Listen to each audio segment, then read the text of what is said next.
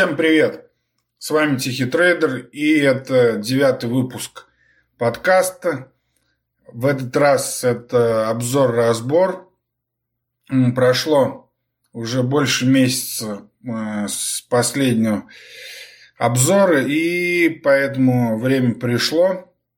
Напомню, что последний выпуск э, восьмой был про золото, где смешал все истории – и основные сейчас тренды. И, судя по всему, он зашел, потому что по сравнению с другими выпусками прослушиваний было довольно много. И на прошлой неделе мой подкаст пробил э, рубеж в тысячу прослушиваний. Это, конечно, не так много, но учитывая то, что пока я никак не добьюсь постоянности в выпусках, э, выходах, выпусках и довольно редко они пока выходят и не совсем периодично.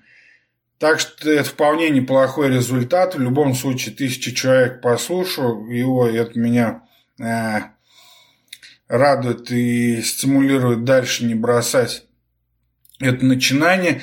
И в честь этого рубежа в тысячу прослушиваний я подготовил для слушателей небольшой бонус – но это будет во второй части этого выпуска.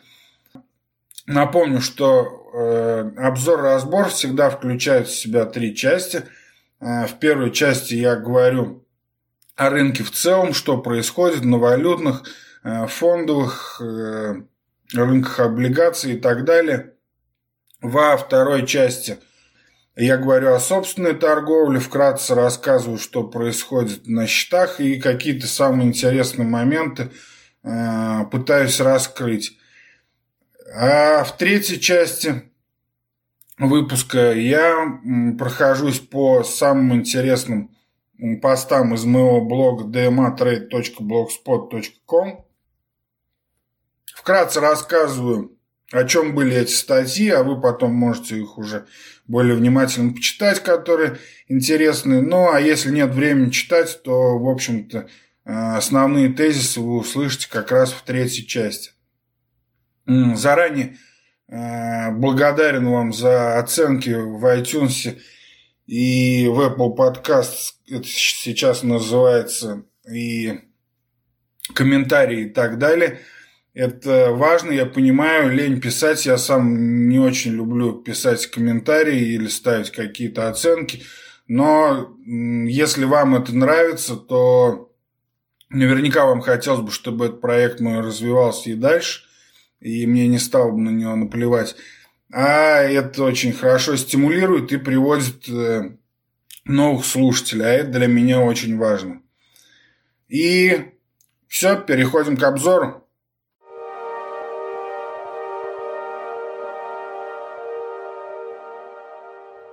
Итак, скажу вам сразу, что если вам в последнее время кажется, что на рынке мало что происходит, и все новости это ни о чем, э, и высасывание информации из пальца, то вы совершенно правы. На самом деле мне казалось, что я тоже немного как бы э, ленюсь и не слежу за основными новостными трендами в последнее время, потому что осенью как я говорил уже, у меня было, э, во-первых, много работы другой чисто рутины по стратегии, там, с клиентами и так далее. Вот, то есть было чем заняться. Но, тем не менее, конечно же, всегда я внимательно слежу за рынком. И особенно последние дни, последние, там, скажем, неделю я уже более-менее освободился и стал плотнее Э, смотреть за всеми источниками информации, как обычно, но дело в том, что нет, это нам не кажется, и на самом деле, даже если мы посмотрим на американский, там, английский финтвиттер, да, то мы увидим, что, в общем-то, э, половина это какие-то мемы и обсуждения, опять же, каких-то но не имеющих отношения к рынку в детали. То есть, в общем-то, обсуждать пока Э, трейдерам нечего. Почему? Потому что рынок опять э, скатился к ожиданию от политиканов, их решений и так далее. И мы все знаем, вокруг чего все это крутится. рынок не стоит на месте, и э, все-таки э, вкратце-то есть, что э, рассказать о текущей ситуации. Итак, на данный момент э, американские индексы снова находятся на исторических максимумах. Э, как, в общем-то, и не только американских, но на развивающихся рынках многие дошли уже до них. И на данный момент э, S&P 500, сразу скажу то, что я записываю в среду утром этот выпуск, вот, то есть цифры могут немного измениться, потому что на редактирование подкаста тоже уходит время. И это нужно принимать во внимание, особенно если вы слушаете его тоже не сразу. Но на данный момент 3140 на S&P 500 индекс закрыл. Это исторический максимум. И если взять немного статистики, то я писал в своем телеграм-канале Dima Trade TT английскими буквами или просто Тихий трейдер можете найти и подписаться, где вся оперативная информация. Я писал на прошлой неделе, что в прошлый понедельник, получается, закончилась самая длинная серия из э, э, торговых, где не было двух подряд торговых э, дней со снижением. То есть каждый следующий день мы видели ну, новый максимум на индексе. И это закончилось прошлый понедельник, но и да, и это была самая длинная, кстати, серия с 2005 года. Вот. И на 20-й день все-таки была коррекция, но день в итоге по индексу закрылся снижением всего на 0,5%. 0,05%, то есть 0,05%. Это э, дальше сколько там получается? Ну да, дальше мы видели, эта коррекция продолжилась еще до, э, получается, новый максимум был пробит. Да, вчера все правильно. Получается, ну там 3, 4, 5, 5 дней эта коррекция продолжалась. В любом случае, из этих последних уже получается сколько там, 15 дней, вот, то есть мы не видели. 10 из них э, индекс закрылся новым максимум, и мы не видели падения там больше, чем на 0,3%, грубо говоря. Просто я э, повторяю, что в основном в подкасте я говорю все-таки все по памяти, трудно передать цифр, поэтому э, какие-то ошибки возможны, но вы все это можете детально проверить в моем блоге daymatrade.blogspot.com, где более подробные обзоры со всеми статьями, графиками и так далее. А в подкасте нам важна общая суть. И здесь-то уж я точно не ошибусь. Э, суть в том, что волатильность на низком уровне, если мы сравним вот эти именно дни последние, грубо говоря, две недели, то э, мы можем это подобное увидеть, кстати говоря, в августе. И тогда э, всего 4 раза за 22 дня более 0,3% индекс снижался, то есть э, волатильность низкая. И понятное дело, что рынок ждет, э, даже не то чтобы ждет, а живет ожиданием решений по первой фазе торговой сделки с Китаем.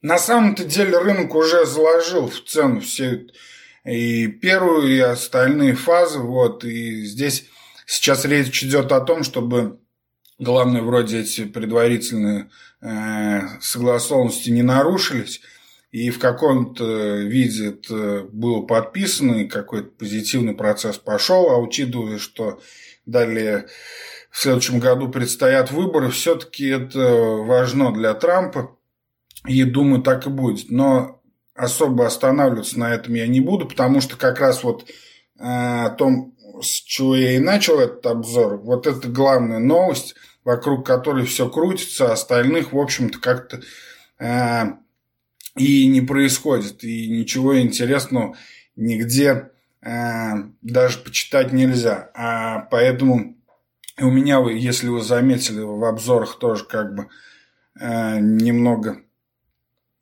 притормозились мои э, как бы размышления, потому что ничего нового, по сути, с прошлых обзоров-то и не произошло, кроме ожидания вот этой торговой сделки.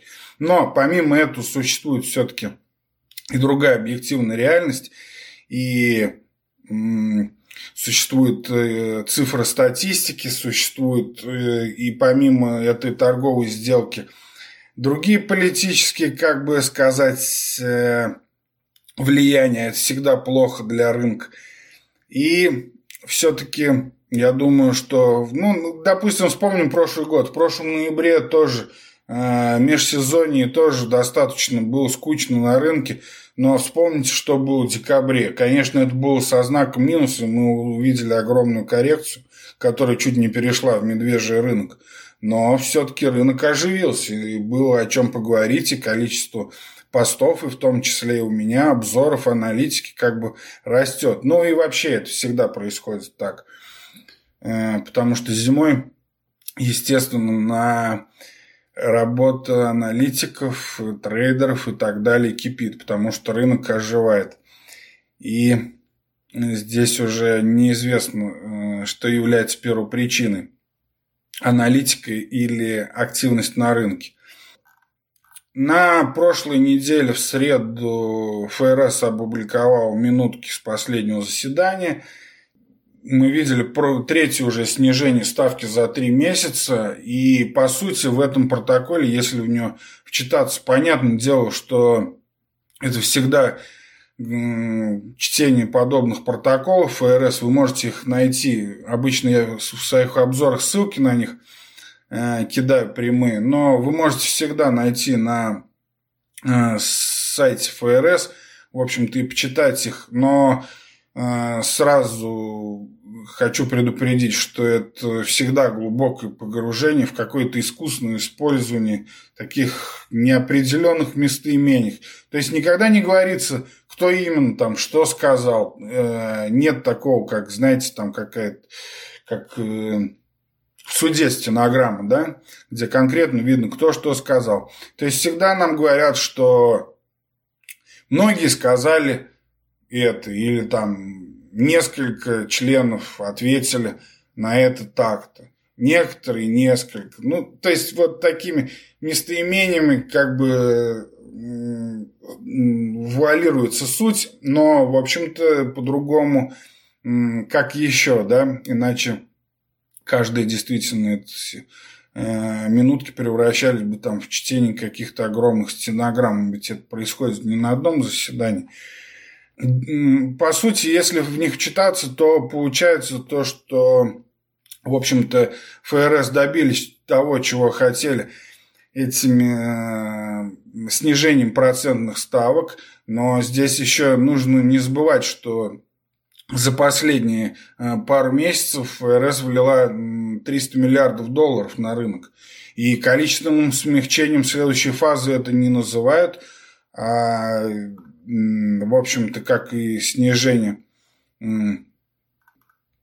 как снижение самих ставок, но это, как у нас там было-то, да, получается, вчера еще э, Павел дополнил все своей речи, где слабый рост опять в мире повышает риски замедления экспорта и распространения замедления на экономику США, слабая инфляция и слабость в промсекторе США, капли дегтя, которые все это мешает. Э, дальнейшему росту. Экономика США сильна и основана на сильном потребительском спросе. Таргет по инфляции остается на уровне 2%. И, по сути, да, ФРС делает все, чтобы спасти вообще весь мир. Но вернуться, если к минуткам, то суть этих витиеватых фраз такова, то, что, в общем-то, Федеральная резервная система своего добилась. И вкачав эти 300 миллиардов, это было временное, ну, для поддержания рынка в моменте, а не какая-то долгосрочная программа очередного количественного смягчения. И э, теперь уже, в общем-то, рынок, если помните, во-первых, на ФРС были наездки со стороны Трампа, да и других политиканов, что, что мол, рынку нужно более сильное снижение ставок, но слава богу, не имеют они прямого влияния на Федеральную резервную систему. И поэтому все было как было. И, в общем-то, козыри в рукавах ФРС еще остались, потому что все-таки реально ставка остается положительной, в отличие там, от многих э, европейских стран, да, где она уже в отрицательную зону давным-давно ушла. В общем-то, Э, у Феда остались козыри в рукаве на дальнейшее. И сейчас, э, если мы говорим об как бы эффекте который, то лучше всего, пожалуй, это видно по рынку жилья и э, жилье, рынок жилья имеет, понятное дело, важное значение, там, можно сказать, наибольшее, и последний ипотечный кризис нам это показал.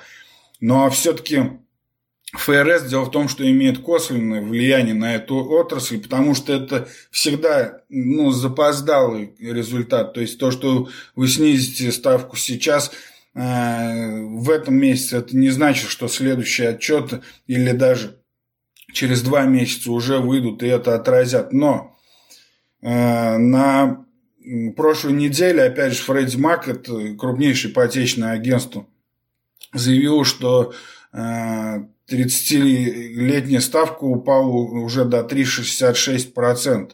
Это шестинедельный минимум, то есть где-то в моменте уже это снижение ставки от ФРС уже начинает э, проявляться. А напомню, что год назад это, эта же ставка 30-летняя была на уровне что-то там около 5%. 4 4,8, 4,9, по-моему, как-то так. И вообще это, ну, это неплохо, скажем так, для самого строительного сектора, да, и я напомню, что весной, где-то летом мы видели там снижение, я говорил, что это и писал в обзорах, что, возможно, это хороший низкий старт, и скоро мы там увидим разворот и рост. И, возможно, это, да, это начнется именно сейчас. И я имею в виду, что более бурный рост уже именно биржевых активов, которые на той же недвижимости рейтс, да. Вот. Но самое главное, в общем-то, то, что это хороший сигнал для ФРС, то, что своего они добиваются – и исходя всего из этого, да, мы видим и фьючерсный рынок, э, в общем-то, так и оценивает, что мы не увидим понижения очередного ставки как в следующем месяце, как, как в декабре, так и еще 8 месяцев там очень низкая вероятность снижения ставки. И примерно 50 на 50 а, это что вообще и в 2020 году будет, одно, ну, будет э, следующее снижение ставки. То есть это хороший символ для э, ФРС, что, в общем своего они добились, но в то же время в этих же минутках можно между строк прочитать, что, в общем-то, они признают свою ошибку.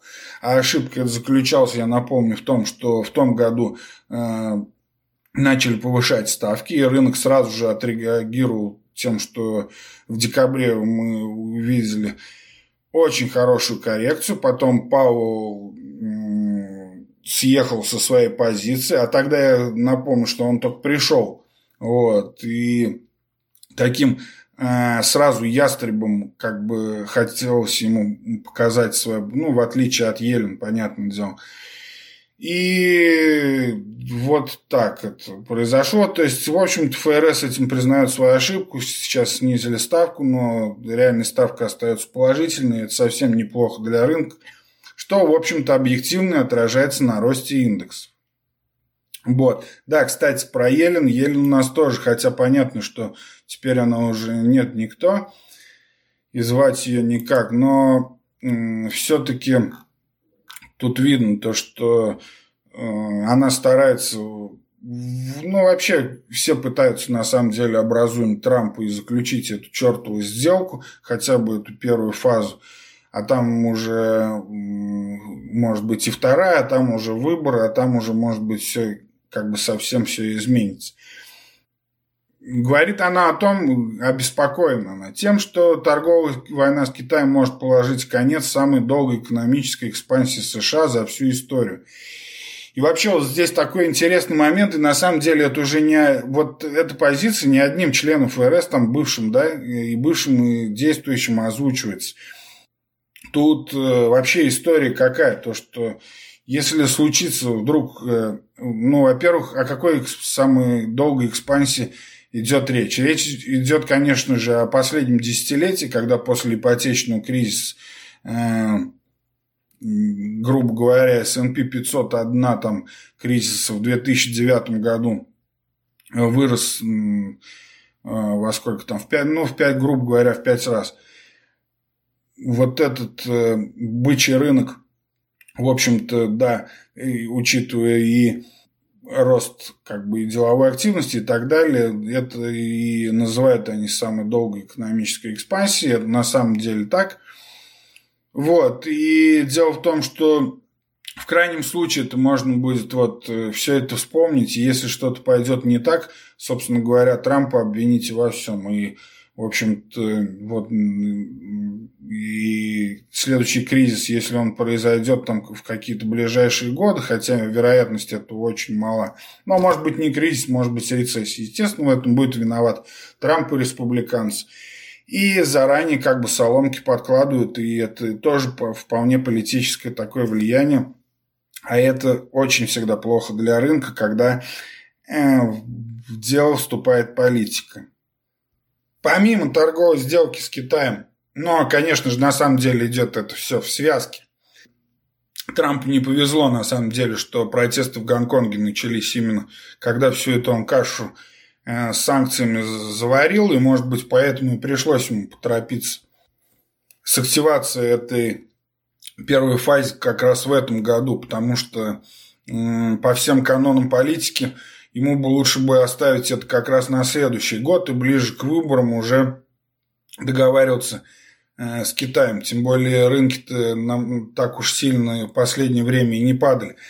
Ну вот, и гонконгский протест там тоже вроде как э, обрадовали все то, что прошли выборы, и э, большинство получили, ну, гонконгские, так скажем, либеральные силы, вот, которые направлены против Пекина. Но там не все так просто, и это выбрали на местах, хоть это красиво звучит, но на самом деле парламент там устроен намного сложнее – и демократии, к сожалению, нету и там. И дело в том, что парламент в Гонконге, он выбирает совсем по сложной схеме, в которой до конца просто разбираться.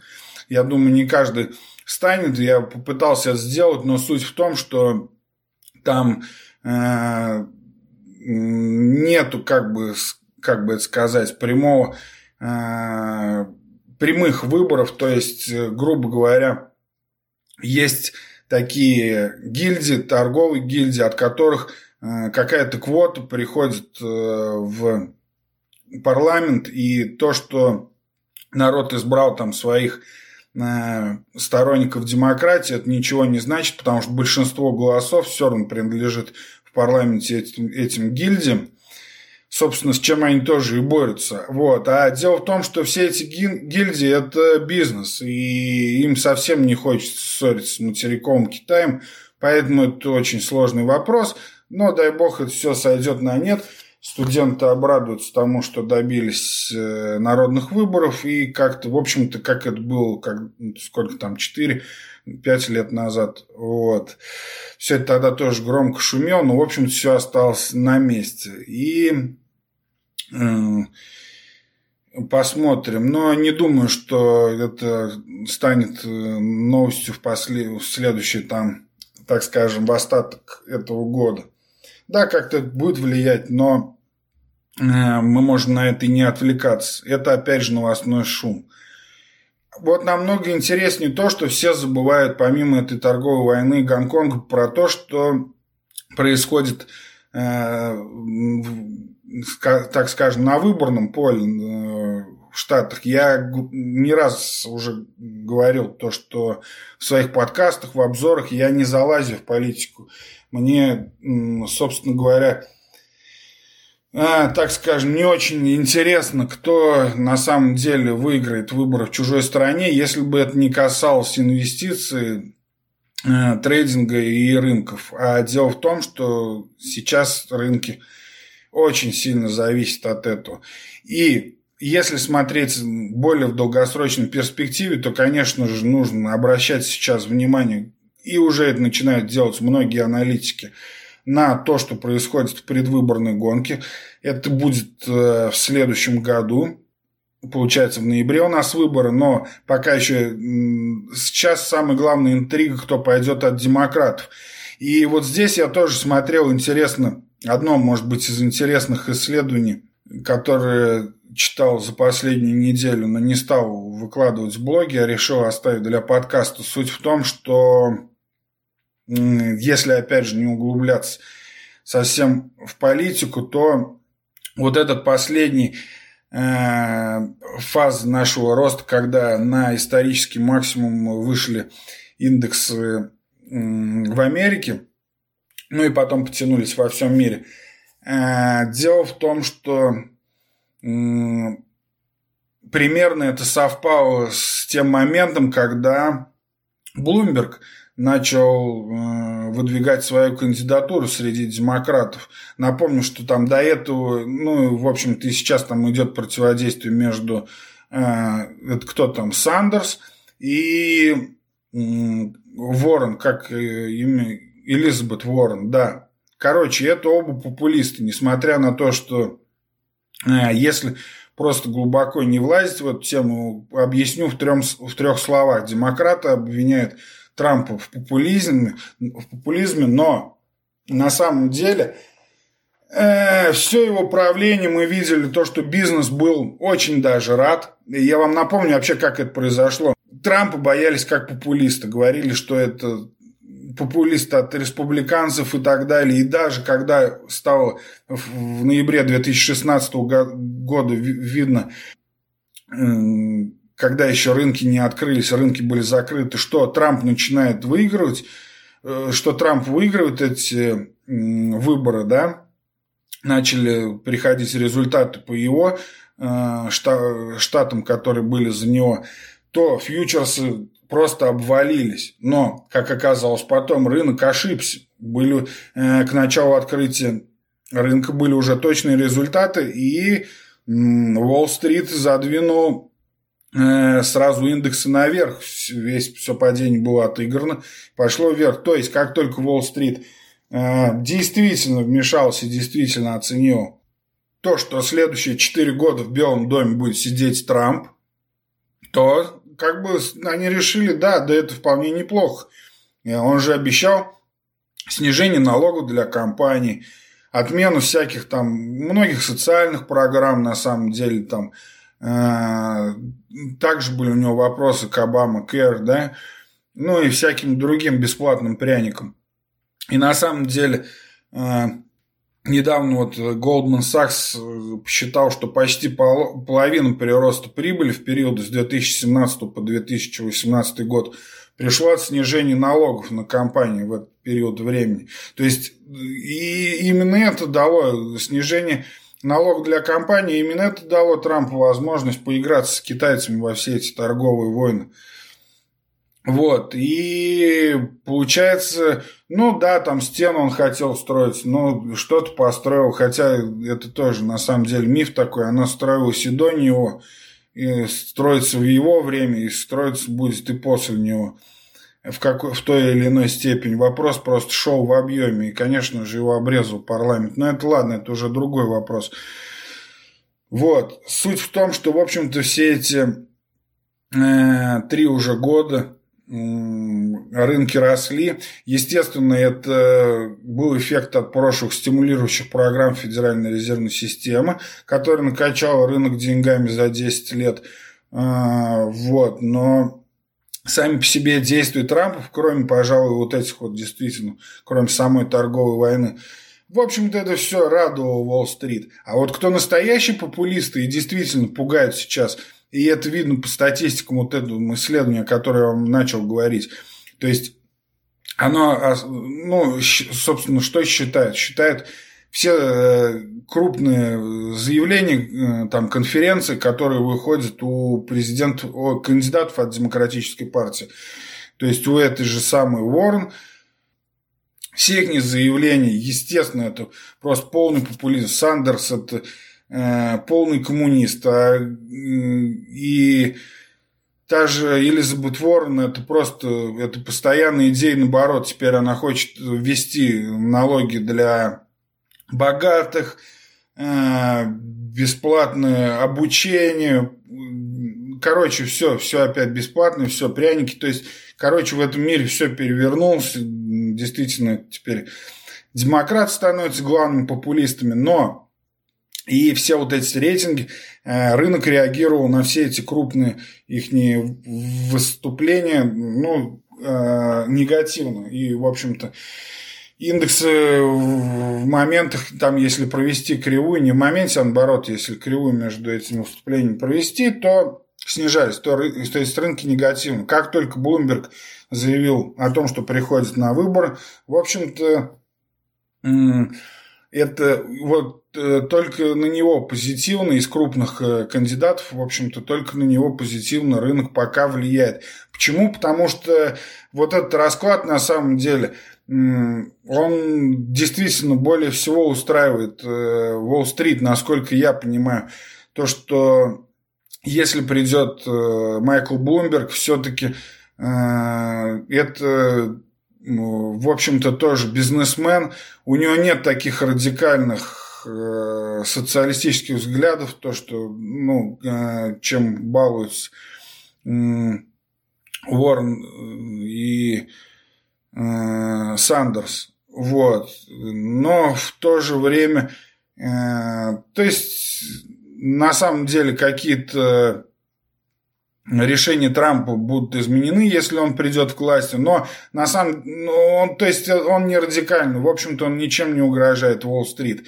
Если между ними будет борьба окончательный выборах, это уже хорошо, и мы тогда можем увидеть вполне себе спокойную реакцию, ну, а не как в 2016 году, что многих инвесторов сейчас пугает, и я думаю, многие захотят вообще выйти э, в деньги перед выборами. Помню, опять же, про ноябрь 2016 года. Но если эти два кандидата выйдут, то Трамп и Блумберг, то все довольно-таки спокойно должно пройти. Но Тут проблема в чем? Что вообще у Блумберга-то, э, хоть у него рейтинг и хороший, но дело в том, что э, вот как-то статистика не в его пользу. Во-первых, вообще, ну, конечно, все может быть первый раз, но, во-первых, э, он не женат на данный момент, он живет в гражданском браке с какой-то своей там бывшей сослужительницей, что ли, подчиненной, вернее что-то такое. Вот. Во-вторых, он еврей, а еврей еще ни разу не был э, в президентах Соединенных Штатов. Ну и в-третьих, он еще старше Трампа. То есть, если все эти три года от СМИ мы слышим то, что э, мемы там, что вот старик опять решил, то э, старик решил это, пошутил, э, всегда намеки на его маразм и так далее – то, извините, но Блумберг еще старше. Опять же, его стремление идти на праймерис, на, ну, на выбор среди демократической партии, это рынок, в общем-то, на это хорошо реагирует. И здесь сложно, конечно, сказать. Но я так думаю, что вот э, последний рост, в общем-то, много э, в него внесено именно вот этой новости, то, что Bloomberg. И не все здесь основана на этой пресловутой первой фазе сделки с Китаем. Вот. Все-таки я думаю, что э, более долгосрочные как бы аналитики на Уолл-стрит э, уже оценивают будущий год. Это будет интересный год. И да, уже они оценивают то, что может произойти, опираясь, опять же, на данные, на э, историю и свои собственные воспоминания того, что было в 2016 году. И поэтому позиция на данный момент такова. Во всяком случае, мне такая зре... точка зрения кажется вполне себе обоснованной. Вот. Но что еще сказать? Сезон отчетов у нас, э, в общем-то, закончился, и 75% компаний отчитались лучше прогнозов, и это, конечно же, хорошо. Если бы, если бы не падение прибыли э, третий квартал подряд, а это очень плохо. Вот, и вчера, кстати, смотрел я отчет по автомобилям. А почему вообще автомобили важны? Потому что, в отличие от недвижимости, это более такой быстрый индикатор. Не столько это даже показывает на правильность или неправильность действия ФРС или текущей ставки, а вот им продажи автомобиля показывают здесь и сейчас. То, что происходит в данный момент. И продажи авто падают э, по всему миру, и в том числе и в Америке. И это плохо. И, кстати говоря, многие видят проблему теперь, как в 2008 году это было э, синтетическим продуктом на основе ипотечных бумаг, то на самом деле на автодолгах делают такие же э, как бы деривативы. Вот. И если этот рынок не расширяется, то вполне может быть здесь э, дальше проблема. И, ну, естественно, при ухудшении экономической истории по этим долгам может быть проблема. Ну, в общем-то, может повториться как э, при ипотечном кризисе. Ну, конечно, тут и масштаб не тот, и пока на самом деле до этого не дошло. Но как показатель экономики сейчас э, и в Америке, и во всем мире продажи авто падают. Кстати, в России тоже падают, и что-то я, это я на прошлой неделе тоже э, читал об этом отчет, и в России падают и продажи, а в то же время и цена растет. Вот это как, как раз нонсенс, но сами продажи падают и во всем мире. Вот, и поэтому, не знаю, тут э, видели или нет, там нет, Маск свой кибертрак очередной множество представил, такую гравицапу, короче, которая должна заменить пикапы, которые неубиваемые, да, и там очень и э, прикольный ролик, когда Форд они соединили это тросом, тянули э, Форд пикап, как он там, N150 или F150, и тянули в разные стороны. Вот, победил, естественно, Кибертрак Маск, иначе это бы нам не показали. Вот, это мне напомнил, конечно, э, это, фильм «Мимино», если помните, он у племянник у него, когда спрашивает – что будет, если вертолет и самолет цепью связать, победит цепь. Ну вот, в этом, в общем-то, как-то есть э, логика и здесь, потому что, ну, не знаю, с какой целью сравнивать в плане маркетинга эти два автомобиля, когда один электр на а другой, в общем-то, обычный бензиновый двигатель.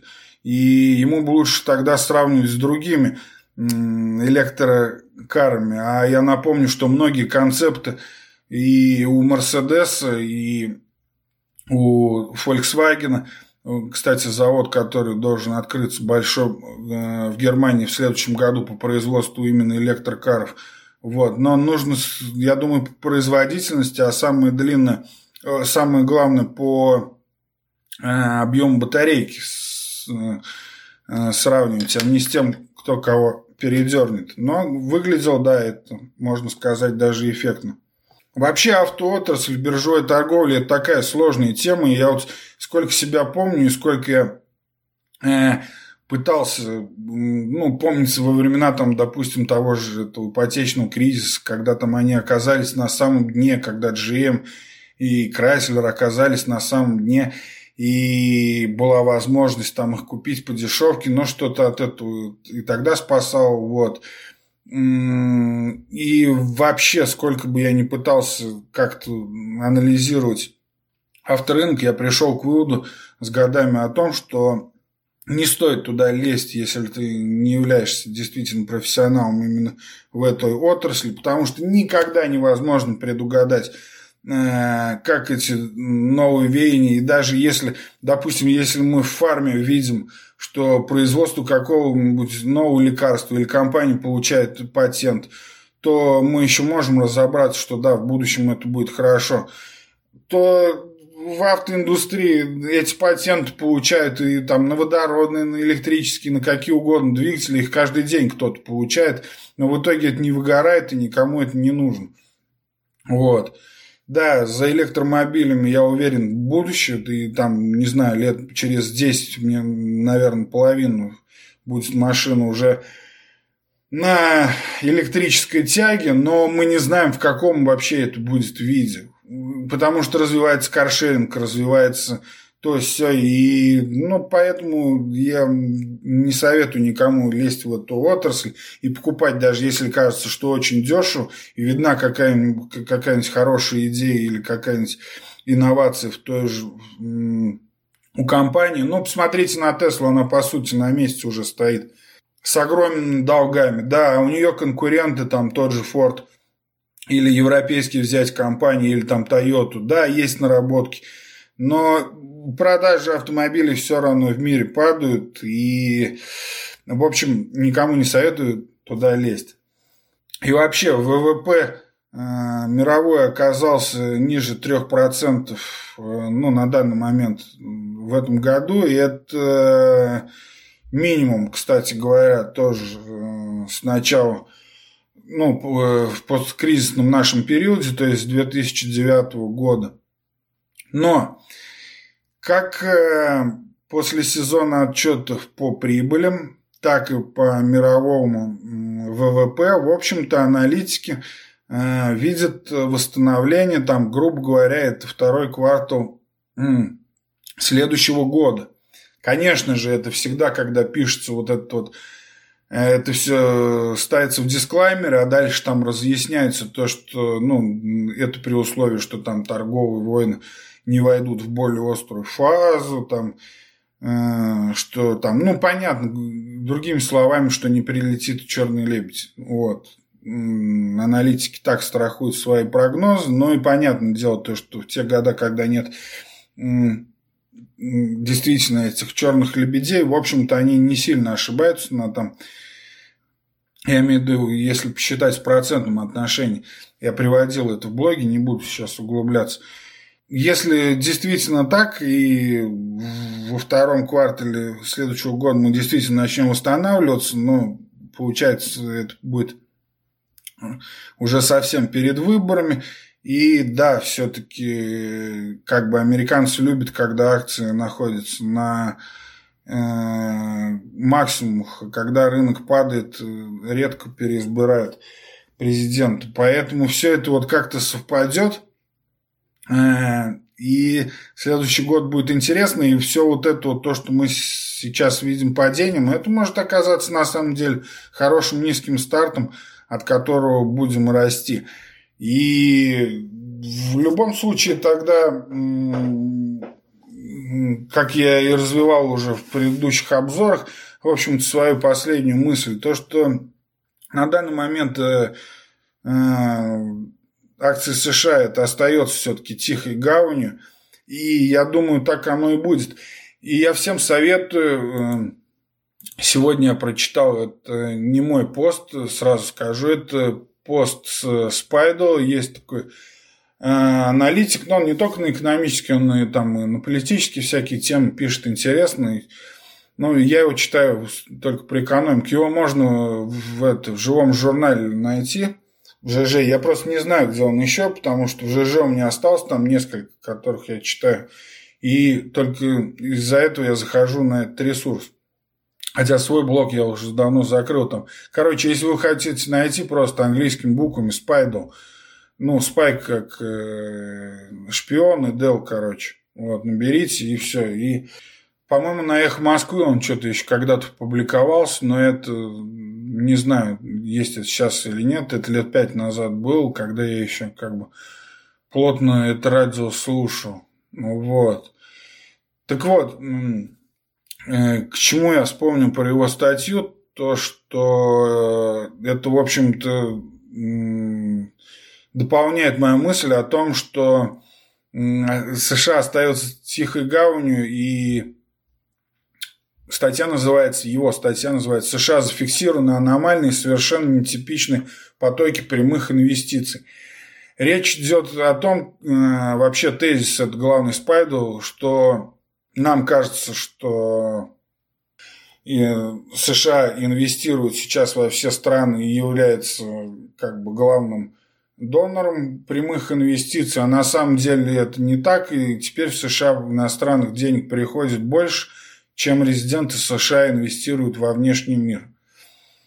И самый мощный чистый приток прямых инвестиций за всю историю существования США зафиксирован за последние пять лет. Вот, это на уровне где-то 2,5% ВВП. К третьему кварталу 2019 года около 1% от ВВП. И в рамках исторической динамики, в общем-то, нечто подобное было только Э, в нулевых годах, ну, то есть на рубеже там, 99 там, 2000 то есть когда дотком, потом крах доткомов и так дальше. Но на данный момент это абсолютный рекорд, и вообще такого подобного э, ранее не было, как утверждает Спайду. В общем-то, здесь я с ним вполне согласен. Э, почитайте, там есть э, все цифры, но Суть в том, что в рамках пятилетних инвестиционных циклов все это очень явно выражено, и в 2014 году, собственно говоря, Штаты развернули этот тренд. Ну, то есть до этого, в общем-то, деньги шли от них, они вкладывали в Китай, в другие азиатские страны, наращивали там производство и так далее. А сейчас они развернули этот тренд и нарастили чистый приток до сумасшедших 0,65% годовых в среднем за 5 лет. И, а вот тогда, в начале нулевых, этот прошлый рекорд был на 0,39%. То есть, по сути говоря, все эти, во-первых, это, конечно же, и торговые войны, но помимо этого... А во-вторых, это просто то, что в отличие от Европы, а, как я уже говорил не раз, все-таки в Америке остаются положительные процентные ставки, и то, что вы заработали на росте акций и дивидендах, в общем-то, это не сгорает при отрицательной ставке, как в Европе. Многие скажут, ну а как же развивающиеся рынки, в том числе России?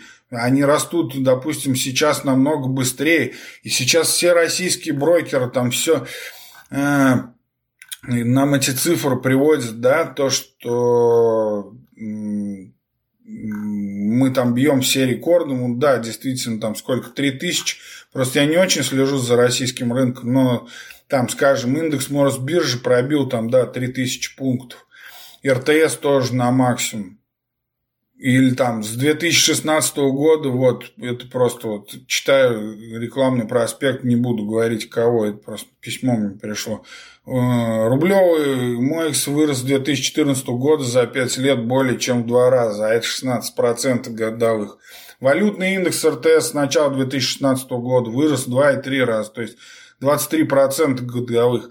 И там все время ПЕ э, еще Э, ну, прибыль к цене акции, да, приводит как аргумент, и понятно. Вот смотрите, опять же, без политики, без просто...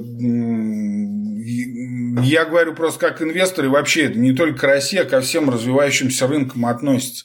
Ну, допустим, ладно, давайте просто на примере России, но это не уникально, это не из-за того, что мы там что-то какую-то такую политику ведем, просто потому что это emerging markets потому что это развивающиеся рынки, и здесь у всех так. И я писал в декабре о, э, если помните, о стратегиях для emerging markets. То есть, ну, вначале, если что ответить от брокерам, то э, достаточно посмотреть просто на более долгий период и считать все в долларах. Вот. И вы тогда просто увидите, что, допустим, тот же РТС, он еще в полтора раза ниже, чем пик его 2011 года. И в два раза он ниже от максимума 2007 года, ну, предкризисного. С того момента даже э, в полтора раза DAX вырос. И S&P там что-то тоже полтора-два раза. Ну, просто если... Короче, если на это посмотреть, а то, что ПЕ там низкий, но это совсем не значит, что эти акции в России или где-то еще нужно обязательно покупать. Это говорит только о том, что как бы инвесторы не хотят покупать в будущее. То есть грубо говоря, они не хотят сейчас платить хорошую цену, потому что не верят, что доходность это и в будущем будет хорошая. А учитывая то, что как в России, так и во многих развивающихся странах все это основано на, в общем-то, ценах на сырье, то есть это сырьевые экономики, то такие расчеты инвесторов, в общем-то, не лишены здравого смысла, как я считаю. И Поэтому я думаю, что все-таки американский рынок более интересен именно на данном этапе. А в emerging markets нужно заходить, и под это у меня есть особая стратегия, но сейчас не время. Возможно, нужно будет сделать еще раз отдельный выпуск. У меня был выпуск, но там был плохой звук, он только на YouTube, по-моему, остался. Вот. Про именно стратегии для emerging markets. И, в общем-то, да, просто суть в том, что туда заходит, когда рынок заходит в большую коррекцию, туда есть смысл зайти, сорвать этот куш, как сейчас происходит с российским рынком, да, когда он одна растет быстрее, чем S&P 500. Но потом, опять же, в чем самая главная проблема развивающихся рынков – что на самом верху, как только в той же Америке наступает маленькая проблема, маленькая коррекция, то просто emerging markets первыми обваливаются, даже не дождавшись там настоящей какой-то рецессии. Но это, это часто бывает. Но это так. Просто посмотрите историю. Вот. И поэтому мое мнение, что на данный момент, пока американский рынок остается действительно тихой гаванью, но для входа сейчас просто при столь низкой волатильности, о которой я говорил в начале обзора, э, это не очень хорошо, потому что, да, рынок растет, но когда мы э, не видим сильной волны, то есть, по сути, он растет, но растет э, небольшими темпами. Что самое главное, нет, темпы неплохие, конечно, если смотреть там в годовом исчислении. Но здесь проблема в том, что нету хороших коррекций. А именно это для рынка и для набора новых позиций важно для новых инвесторов и так далее. А рост при такой низкой волатильности он отпугивает, так что, потому что все более нарастает уверенность в том, что вот скоро придет коррекция. А, вот. Поэтому, в общем-то, пока мое мнение в этом не меняется, а более подробно все в цифрах, это смотрите в обзорах. Следующий, наверное, будет в пятницу на э, daimatrade.blogspot.com. А я перехожу ко второй части, где немного расскажу вкратце про свою торговлю. Не особо занимаюсь сам рекламой. Конечно же, вся эта ситуация с ростом индексов и американского рынка радует моих долгосрочных инвесторов. Все хорошо. Попутный ветер дует в наши паруса. И на данный момент открыто там около десятка позиций в портфеле.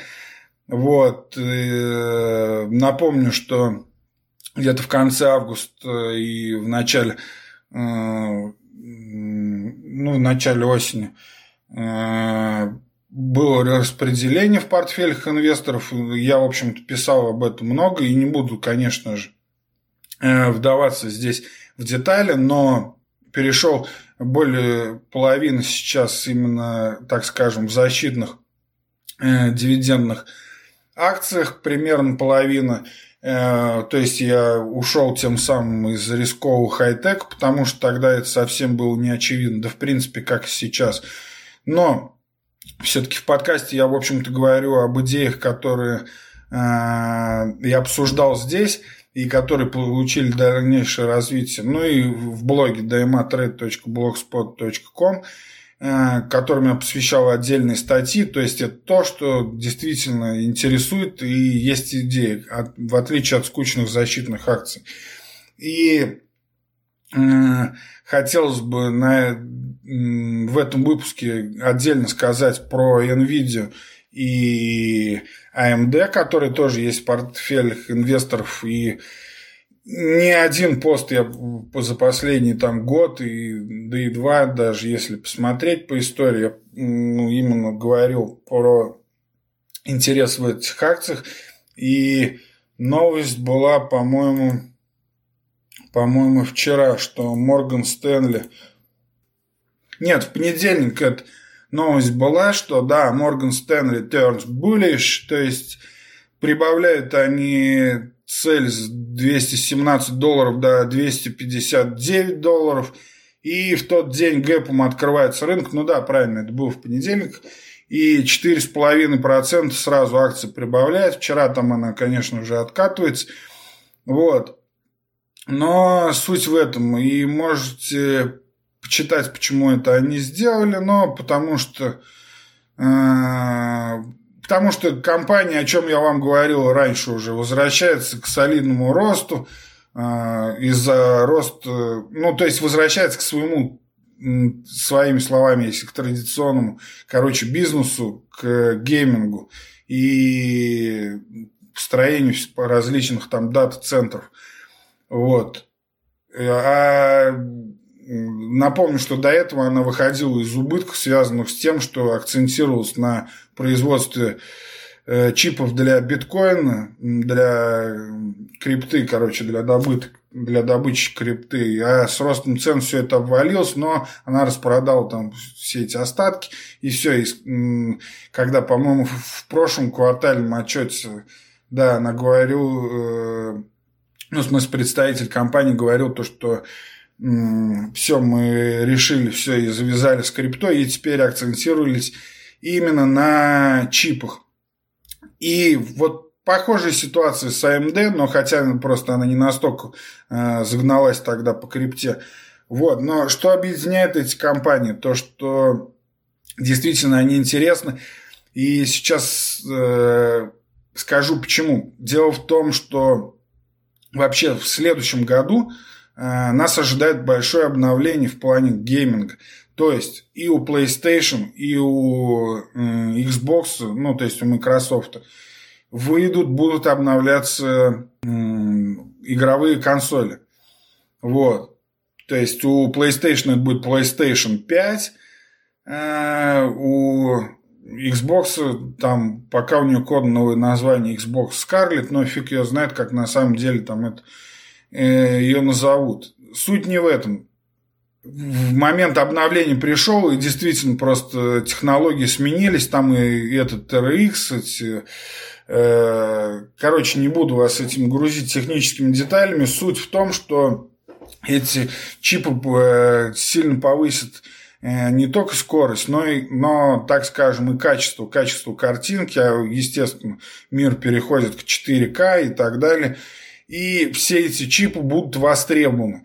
И вообще на данный момент еще что более всех радует, потому что был, была такая тема, что когда ожидался э, Google Stadia, в общем-то, что вообще, что главный конкурент – консолям, о чем говорили в прошлом году. Это потоковые стриминговые игровые сервисы, такие как Apple Arcade и э, Google Stadia, который запустил сколько там, неделю или две назад. Вот. То есть это когда у вас фактически у вас нет железа на руках, просто для тех, кто слабо знаком э, с играми, э, скажу, у вас нет железа на руках, у вас нет никакой приставки, вам единственное, что нужно, джойстик, э, чтобы он Wi-Fi подключился к интернету.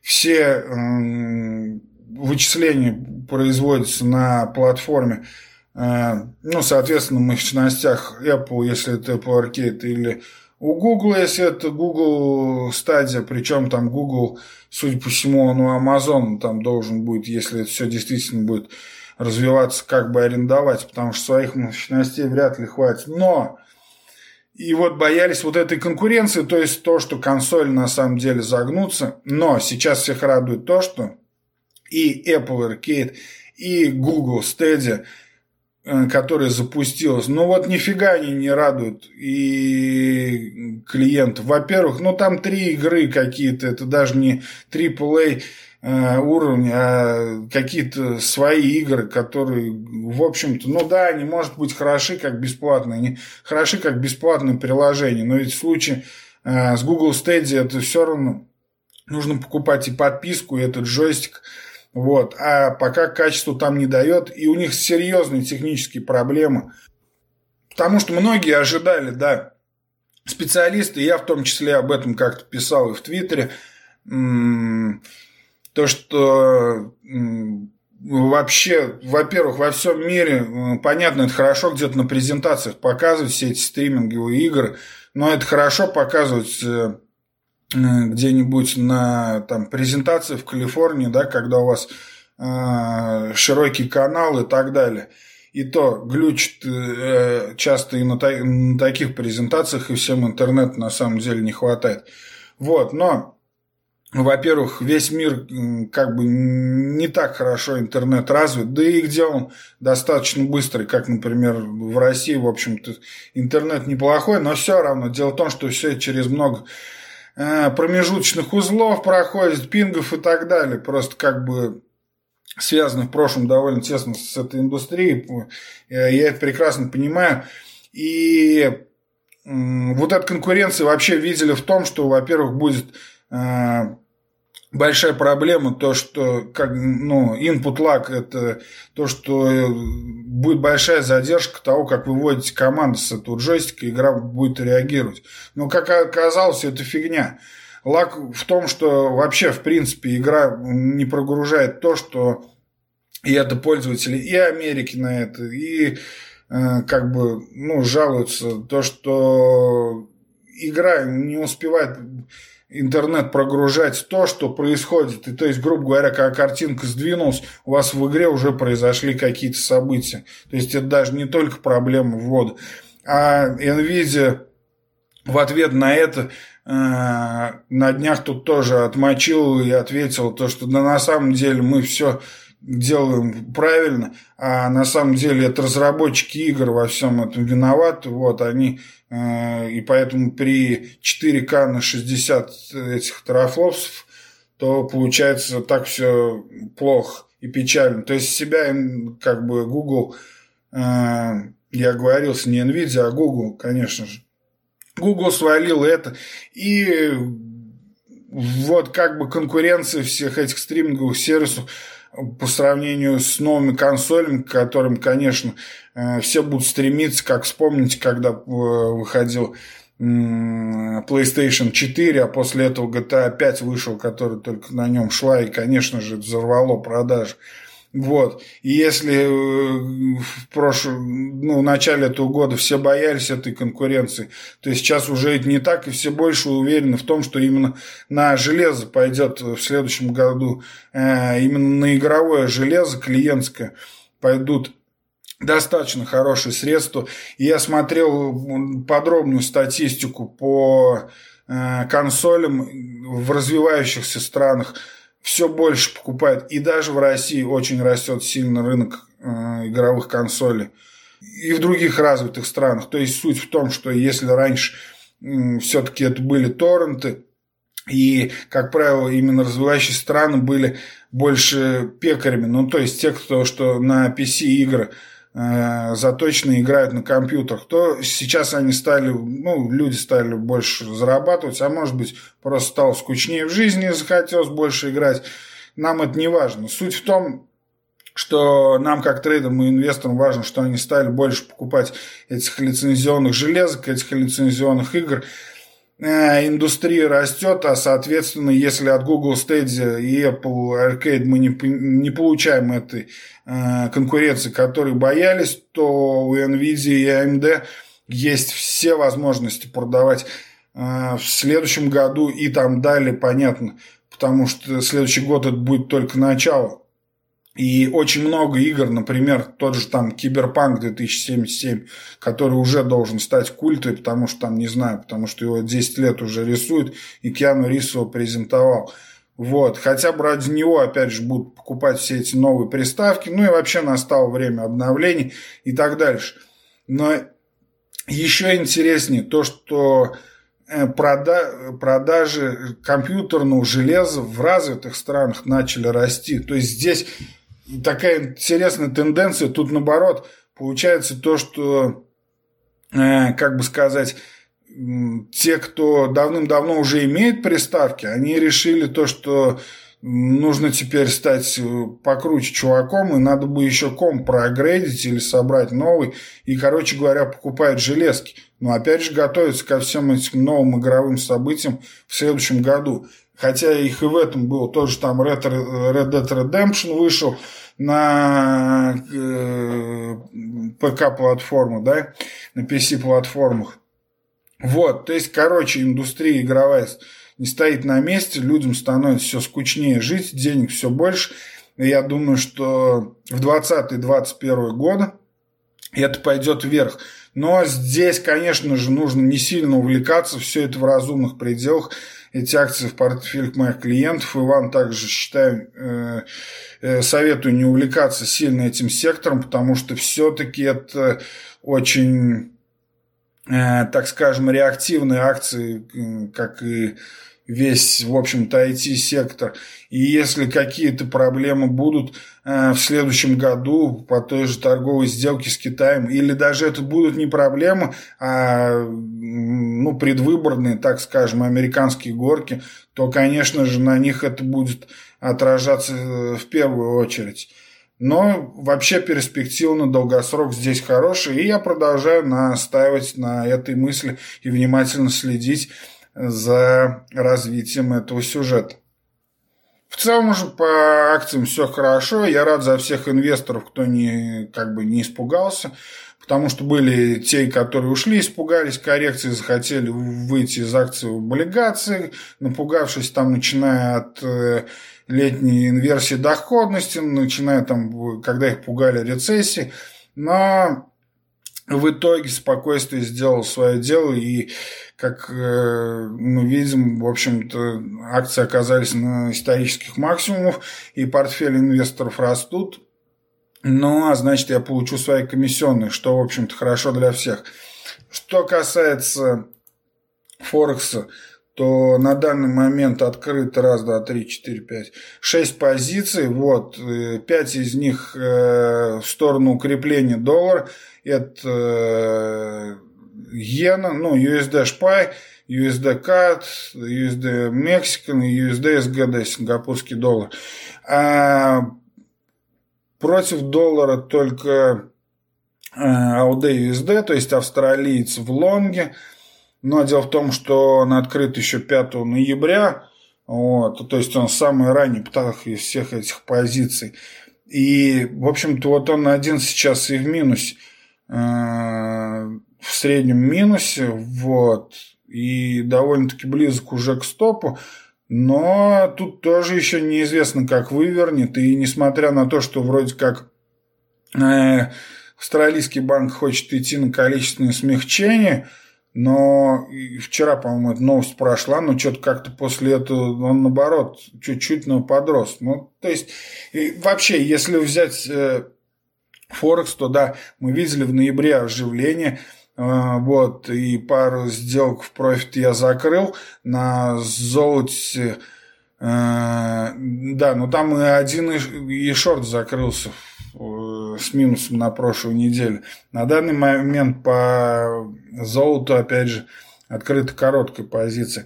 Вот, я к тому, что и, в общем-то, на всех этих э, шести основных парах из золота, ну и золото в том числе, которые торгуются в рамках этой моей стратегии, но пока все довольно вяло, это лучше, конечно, чем было летом, но какие-то тренды наметились, но драйва, конечно, не хватает, несмотря на то, что э, фондовый рынок растет. Но, опять же, как я и говорил в начале, волатильности не хватает и на фондовом рынке. Поэтому, в общем-то, Э, и Форексу этого не хватает, но я думаю, что к концу года это все будет нарастать. В общем-то, как в большинстве случаев э, бывает на моей истории, э, на истории моей торговли, я имею в виду. Вот. А, и да, тем, кто еще не пробовал и хочет поторговать по моим торговым сигналам, я, как и обещал в начале, э, в честь того, что мой подкаст преодолел рубеж что тысячу прослушиваний, я хочу предложить скидку в 50% на торговый сигнал, который можете воспользоваться до конца декабря. Вот, такой мы, можно сказать, презент к Новому году. Вот, для этого э, необходим э, любым мессенджером, Telegram, Viber, WhatsApp связаться – на номер плюс 7 902 710 39 69 или на почту dmatrade собака gmail.com Нужно указать кодовое слово подкаст ТТ. Тогда я пойму, что вы один из моих слушателей. Сделаю вам 50% скидку, и вы сможете присоединиться к моей торговле по этой стратегии для Форекса 7 пар плюс золото по всем остальным вопросам сотрудничеству обращайтесь. И если хотите найти все контакты в моем блоге dmatrade.blogspot.com с правой стороны есть все контакты, твиттер, фейсбуке, телефон и так далее. Вот, так что welcome. А теперь третья часть, где да, в третьей части совсем кратко, потому что этот выпуск что-то как-то и так совсем уже растянулся, уже час десять. Вкратце по самым интересным э, статьям, на мой взгляд, в, в блоге. Э, после выхода последнего обзора 30 сентября пост «Может ли импичмент Трампа обрушить рынок акций?» Не уделяйте много внимания громким заголовкам – Здесь речь идет о том, что, в общем-то, говорят, что если импичмент пройдет, а это, конечно, все вилами на воде, то это будет очень плохо для рынка, рынок обвалится и приводит в пример там, э, того же импичмента Никсону. Но если посмотреть на цифры, которые есть в этом э, ну, посте и на даты, то мы увидим, что и в случае с Клинтоном, когда был импичмент, и в случае с Никсоном, в общем-то, никаким сильным обвалом само, сам по себе факт этого импичмента не приводил, а просто стечение всех этих обстоятельств, если повнимательнее посмотреть на даты, что это станет понятно, это, э, в общем-то, приводили к падениям рынка. Дальше я продолжаю серию э, правил добродетельного инвестора номер два. Это, если помните, э, здесь я привожу как бы выдержки и переводы из, от э, Иохима Климента. Это э, главный инвестиционный стратег Welshire Partners. И он, в общем, там 22 правила Эразма Роттердамского, того самого великого философа, он раскрывает на, через призму инвестирования, вот, и раскрывает именно каждое правило в наших реалиях. И вот в этом втором правиле речь идет о том, что э, если вы уверены в своей стратегии, то вы должны как бы ждать, но интересно не то, интересно здесь исследования, которые приводятся об ожиданиях э, реальных инвесторов, частных инвесторов по странам и так далее. И вы увидите, что люди ну, на самом деле иррациональны и очень теряют много из-за своей неуверенности, а не из-за своей неправильности стратегии. Здесь это подробно все расписано. И если вы не смотрели, можете там также ссылки на первую, и на все остальные найти. Далее, 6 ноября. Забудьте о календарных аномалиях. Эти стратегии уже не работают на рынке акций. Под таким вышел названием пост.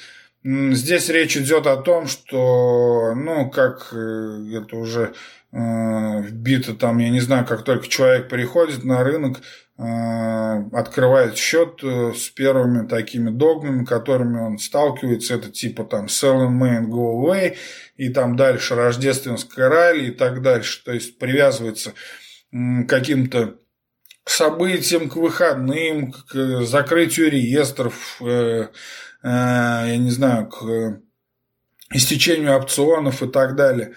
Но, но нет, истечение там опционов еще можно хоть как-то в это верить, но все остальное, как показывается в этом исследовании, которое я здесь привожу, в общем-то, оказывается, что это работало, да, это работало в прошлое десятилетие, пока HFT, то есть ну, высокочастотный трейдинг не пришел на рынок, и подробно здесь с диаграммами и разбивкой по десятилетним периодам все это увидите. Далее, 11 ноября, новые рекорды и оптимизм при текущей ставке ФРС, так S&P 500 уже 10 лет обгоняет Европу и Emerging Markets. Ну, это, собственно, о том, что я говорил э, в этом подкасте. И если хотите вот именно визуально подтверждение этому получить, то посмотрите здесь, посмотрите, если раньше. Раньше это до последнего ипотечного кризиса.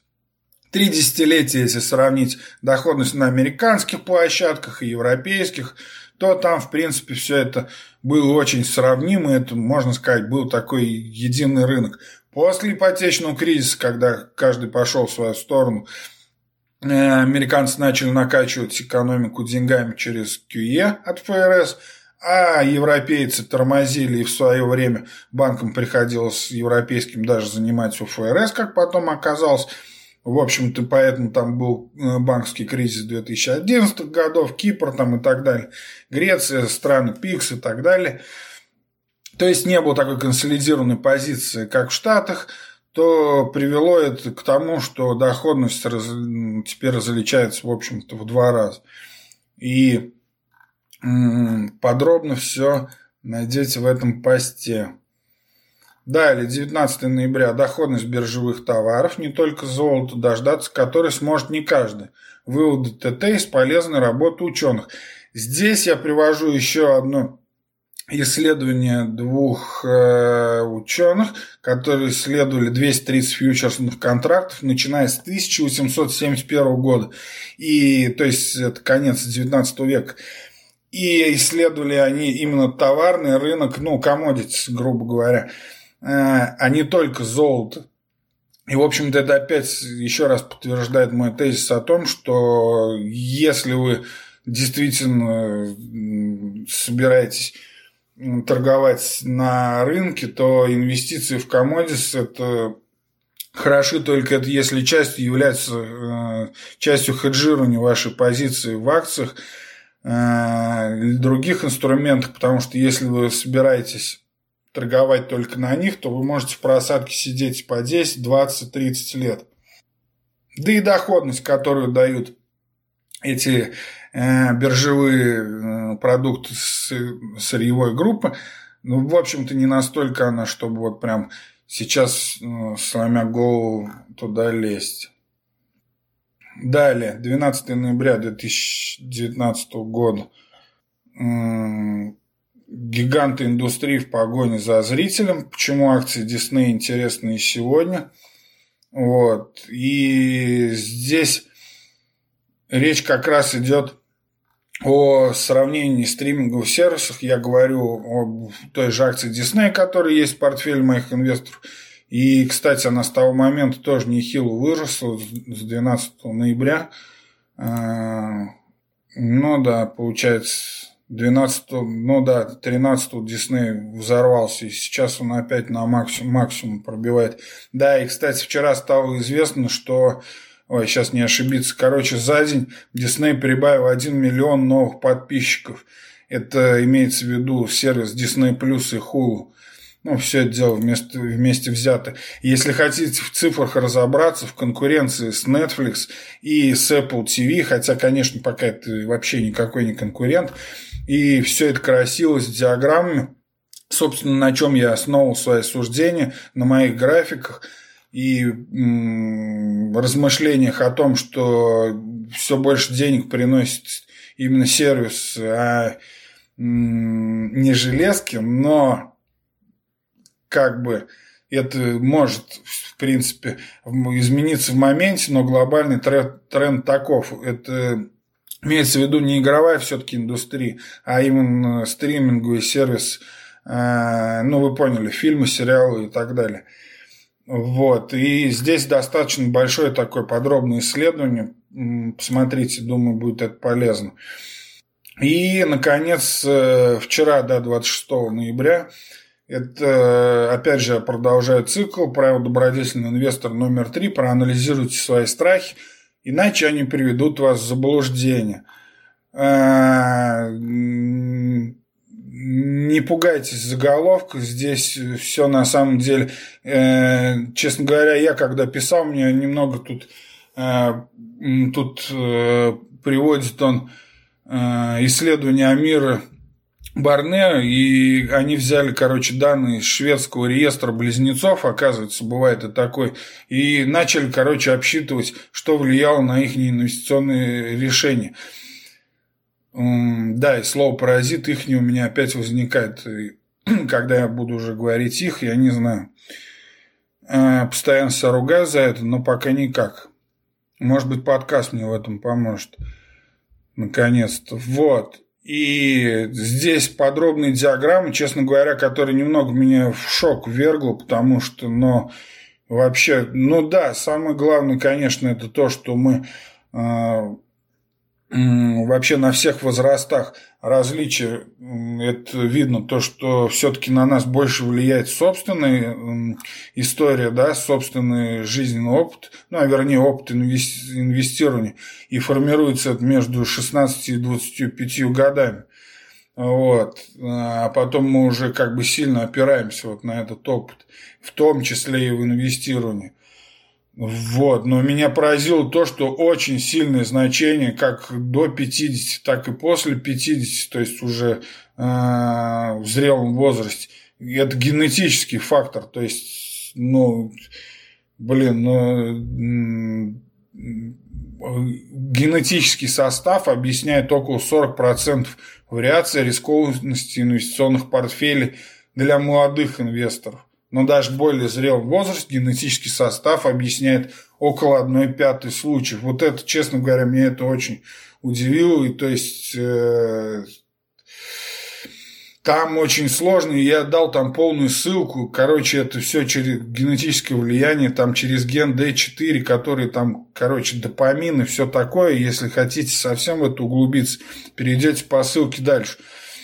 Но суть в том, что дети предприниматели, там в семьях предпринимателей с большей вероятностью будут рисковать, а там в семьях чиновников, а, то к инвестированию они как бы относятся более холодно, и это оказывается, ну, имеет очень сильное влияние. Ну и, конечно, там географический фактор, э, и в ногу идти с Джонс метод, принцип, то есть когда мы смотрим на соседа, ну и так далее. И большое значение на принятие этих решений, конечно же, имеет э, то, что когда система более изолирована, когда индивид более изолирован в развитых обществах, то он менее склонен к каким-то очень рисковым э, вложениям, чем когда в странах более таких э, как сказать, коллективистских, ну, например, в Китае, который, как мы знаем, очень азартно, очень любит и крипту, и в акции лезут вообще без оглядки. А, вот. Почему? Потому что опираются на то, что когда человек один, естественно, ему никто не поможет, такая у тебя большая семья, то даже с тобой, если случится, ты окажешься банкрот, то там, то как бы приютят себя и накормят. Суть в этом, как-то это все откладывается, опять же, все это там смешивается еще и, как получается на генетическом фоне. Короче, это очень интересно, почитайте. Но эта суть приводит к тому, что э, вот именно если мы проанализируем, на чем основываются наши эти инвестиционные решения, если мы их примем, а это очень даже сложно, то, в общем-то, мы сможем какие-то вот это вот э, перебороть себя и действительно принимать решения на основе м, собственной стратегии, рассчитанной на объективных макроданных, на объективных э, предпосылках и так далее. И, м, в общем-то, я думаю, это может быть полезно как в торговле, так и в жизни. И здесь же хочу еще дополнить это все и закончить, пожалуй, этой фразой э, Фреда Шведа. Э, и он говорил, как и все богатые эмоциональные переживания жизни, полный аромат потери настоящих денег не может быть передан литературой. Вы не можете передать неопытной девушке, каково это на самом деле быть женой и матерью. Есть некоторые вещи, которые не могут быть адекватно объяснены девственнице – словами или картинками. Да, пока мы на собственной шкуре, э, рискуя собственной шкурой, как говорил Талеб, да, э, пока мы все равно это на себе не переживем, и это в опыте не отложится, а потом мы не сможем эти страхи преодолеть, то, пожалуй, какого-то рационального инвестирования и принятия долгосрочных решений на то, как мы распорядим свои, ну, своими вложениями, в общем-то, этого ничего не получится. И, пожалуй, на этом у меня все.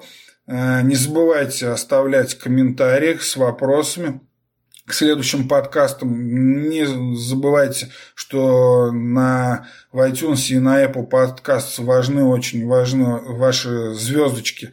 И еще круче, если вы напишите, не поленитесь отзыв, я буду вам очень благодарен. Опять же, можете предложить э, свою тему э, к новому подкасту. Их, кстати говоря, сейчас не хватает. Или вопрос к отдельному выпуску, который скоро появится, в котором будут только ответы на ваши самые интересные вопросы. Пока просто столько у меня их не набирается, на час даже – как мне кажется. Поэтому жду еще немного. Пишите это в отзывах на iTunes, пишите во всех соцсетях, ВКонтакте, Фейсбуке, везде найдете меня в Инстаграме, э, Тихий трейдер или dmatrade.tt английскими буквами. Э, и, конечно же, самая оперативная, быстрая информация по рынку и немного там другого интересного э, в канале Тихий трейдер. Опять же, который DMA Trade TT английскими буквами. Или Тихий трейдер просто в поиске Telegram найдете. Таким вот получился этот выпуск. Надеюсь, что-то полезное вы из него вынесли. Удачи!